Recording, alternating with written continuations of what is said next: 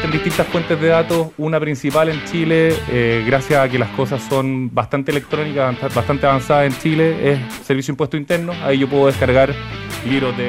Esto es la Academia de Emprendedores y yo soy el alumno Leo Meyer.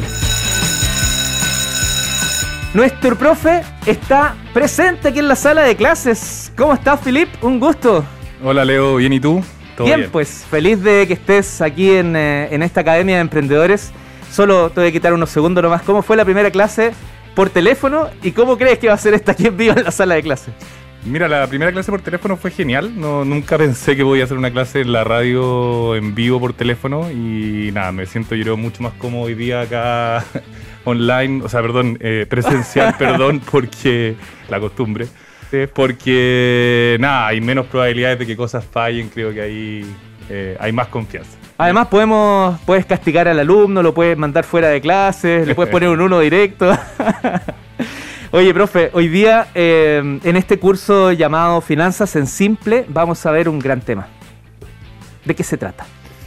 Mira, la idea, Leo, del curso hoy día es básicamente entregar ciertos conceptos que son importantes cuando uno comienza una empresa. Eh, el orden es muy importante en finanzas porque sienta las bases para otros temas que son muy importantes, que son quizás un poquito más complejos, pero si uno no tiene el orden del día a día, de ahí para adelante todo va a estar mal. Así que creo que es bien importante esta clase, así que espero que les guste y que todos puedan aprender mucho. Te quiero presentar, aquí no te estoy quitando tiempo de tu clase, ¿ah? te quiero presentar a la profesora Joana Abrigo, está justo ahí al lado tuyo. Hola, profe, ¿cómo estás? Hola, todo bien, gracias. Oiga, usted abrió unas pepas gigantes cuando escuchó que la clase de hoy tenía que ver con ordenar la casa y usted dice, a ver, mi curso es ordenemos la casa. No, en ese sentido, ¿Fue asertivo o fue un error decir que ahora vamos a ver una foto de este día a día y lo que tú estás viendo es una foto mega, digamos? Está perfecto, porque gran eh, problemas que tienen los emprendedores es la parte de contabilidad.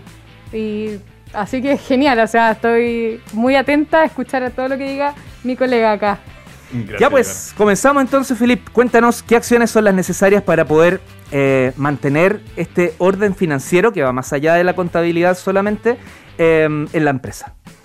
Sí, mira, lo importante primero es entender que cuando uno tiene un negocio, eh, cada decisión que tomamos dentro de nuestro negocio tiene una implicancia con las finanzas de una otra forma. Cuando cerramos un nuevo cliente y le facturamos, cuando contratamos los servicios de un proveedor y nos emite una factura, cuando un tercero nos entrega un servicio y emite una boleta de honorario, cuando tomamos un crédito con un banco, cuando contratamos a alguien y le pagamos un sueldo, pagamos sus imposiciones, sus impuestos entre muchas, otras decisiones que tomamos y que siempre, siempre tienen, tuvieron o tendrán un impacto en las finanzas de nuestro negocio.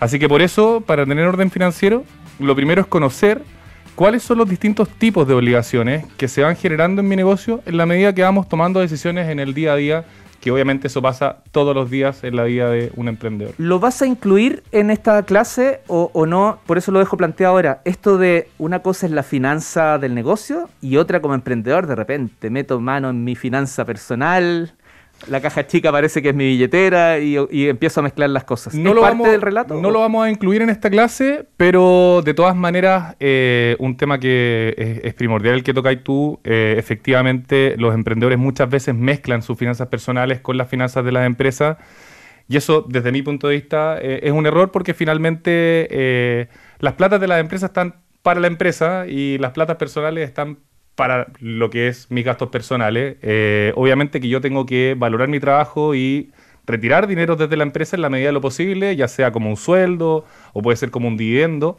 Eh, pero evidentemente que es importante mantener las finanzas separadas, si no, efectivamente no tengo cómo entender qué es lo que está realmente pasando, porque al final no sé si el, la comida que me pegué en un restaurante, no tengo idea, es porque invité a un cliente o porque quizás fui a comer con mi familia.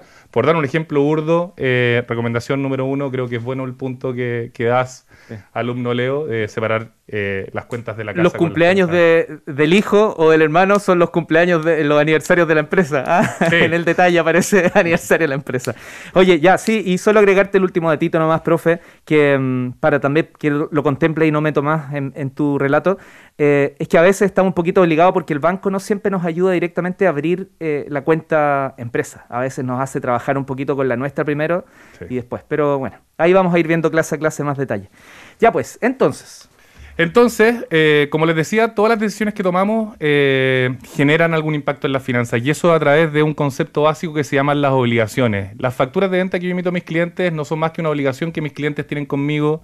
Las facturas que los proveedores me emiten no son más una obligación que los proveedores que yo tengo con mis proveedores por el servicio que me entregaron. Lo mismo con las remuneraciones, los contratos, los impuestos, etcétera. Hay que saber primero dónde encontrarla. Eh, existen distintas fuentes de datos, una principal en Chile, eh, gracias a que las cosas son bastante electrónicas, bastante avanzadas en Chile, es Servicio Impuesto Interno. Ahí yo puedo descargar libros de venta, libros de compra, libros de honorario, lo puedo descargar todos los días, esto automático y puedo estar efectivamente acumulando esa información para poder hacer otras cosas, analizarla, procesarla, entre otras cosas. Tarjetas de crédito, el mismo contador, yo le puedo estar pidiendo los libros de remuneración en los bancos, puedo descargar las cartolas, hay información en todos lados y tenemos que saber dónde encontrarla.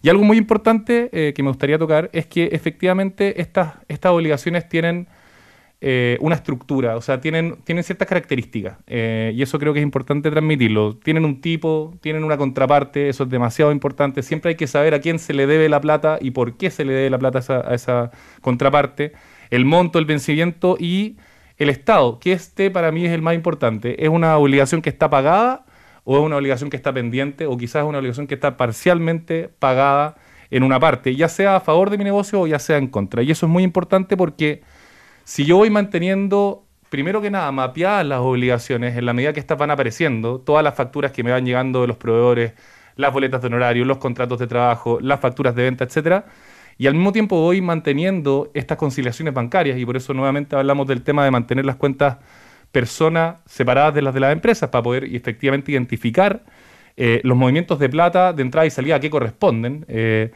es importante hacer esas conciliaciones e ir manteniendo estas obligaciones al día. Es decir, una obligación que era una obligación, desde el momento en que hay una transferencia de dinero, ya dejó de ser una obligación y por lo tanto no me va a afectar el flujo de caja proyectado que yo puedo tener, el vencimiento que yo tenía ya ocurrió y por lo tanto yo ya pagué esa obligación. Eso es demasiado importante y como te decía es el primer paso para poder pensar en avanzar al siguiente paso que lo vamos a ver en algún momento en, este curso, que es hacer análisis. Yo si no mapeo la data es imposible que pueda construir el relato de mi empresa en términos de lo que está ocurriendo en mi negocio, de entender qué es lo que está pasando, de tomar decisiones informado y sobre todo de tomar decisiones a tiempo. Era, era una de las preguntas que hacía con la data, pero bueno, lo vamos a ver más adelante. en, finanzas, y esto y con esto eh, eh, voy terminando también, eh, en finanzas a mí me gusta decir que lo más importante es el tiempo. O sea, las finanzas, sobre todo para un emprendedor, para una empresa que en general no tiene mucho margen de operación, es decir, algunos meses malos en ventas te pueden pegar muy, muy duro. Eh, el tiempo es clave y por lo tanto, si yo tomo decisiones con tiempo, eh, puedo hacer muchas cosas para poder salir adelante. Puedo vender más, puedo cobrarle a mis clientes, puedo efectivamente llegar a un acuerdo con un proveedor de pagarle en cuotas, por ejemplo, o puedo quizás tomar un crédito, o puedo yo mismo poner un poco de plata en el negocio. Pero si no tengo tiempo y me doy cuenta tarde de lo que está pasando, eh, y esto ocurre cuando no tengo orden, efectivamente pierdo la posibilidad de poder hacer algo que hubiera podido hacer. Y yo diría que el 90% de las empresas que quiebran, quiebran por esto, quiebran porque efectivamente el flujo de caja no les dio y no se dieron cuenta que no les iba a dar cuando realmente si hubieran sido ordenados, lo más probable es que sí se podrían haber dado cuenta con el tiempo suficiente. El tiempo es dinero. Profe, antes de cerrar, otra pregunta. Em, en este concepto del orden hay mucha... Eh, hay mucho molido, hay, muchas entradas y salidas que cuando juntas todos estos pesitos resulta que ya no son tan, tan pequeños. Mm. Compras pequeñas, lo que necesitas para la oficina, cuánto teníamos más oficina, ahora hay menos, pero tiene que ver con algunos pagos menores, qué sé yo. En ese sentido, eh, habemos muchos que todavía tenemos el cuadernito, pegamos la boleta y qué sé yo, y creemos que ese es un orden. Otro lo tenemos en un Excel, pero la verdad es que al final el número total nomás se va a, contabilidad. Eh, ¿Recomiendas algo? ¿Ha cambiado algo de eso hoy día? Yo te diría que el Excel es una buena herramienta siempre y cuando se use bien. Eh, al final yo debería poder llevar en un Excel el control de esos gastos pequeños, pero siempre clasificándolos de una manera de tal forma que yo pueda entender por qué se hizo ese gasto. Finalmente lo, malo que ocurre en, los emprendimientos es que, y lo veo eh, en el día a día eh, con emprendedores que ayudo, es que no se dan cuenta esta suma de pequeñas cositas cómo los termina afectando y ya termina siendo muy tarde cuando efectivamente dicen, oye, ¿sabéis que mejor apretémonos el cinturón, dejemos de gastar tanto en estas cosas que de repente no agregan valor? Eh, que los recursos de un emprendedor en unos inicios deberían estar principalmente enfocados en vender, en lograr generar ventas, porque finalmente son más que gastos son inversiones en lograr un retorno eh, de una venta que me va a generar poder eh, generar negocio y seguir adelante en el fondo. Si yo estoy gastando en cosas que son eh, a la venta, al final se me empieza, es como veis que la plata se te empieza a escurrir entre los dedos, pero eso no tiene ni un retorno, no tiene ni un rédito de vuelta por haber hecho eso. Entonces, ojalá que pudiésemos encontrar esas perillitas que podemos ajustar para gastar o invertir más bien eh, esos dineros que son escasos en los emprendimientos eh, en sus inicios en cosas que estén directamente relacionadas a conseguir nuevas ventas. Gerente general y fundador de CFO Remoto, el profesor Philippe Besanzón. Muchas gracias por tu clase de hoy, profe. Gracias, Leo. Que estés bien. Chao, chao. Chao.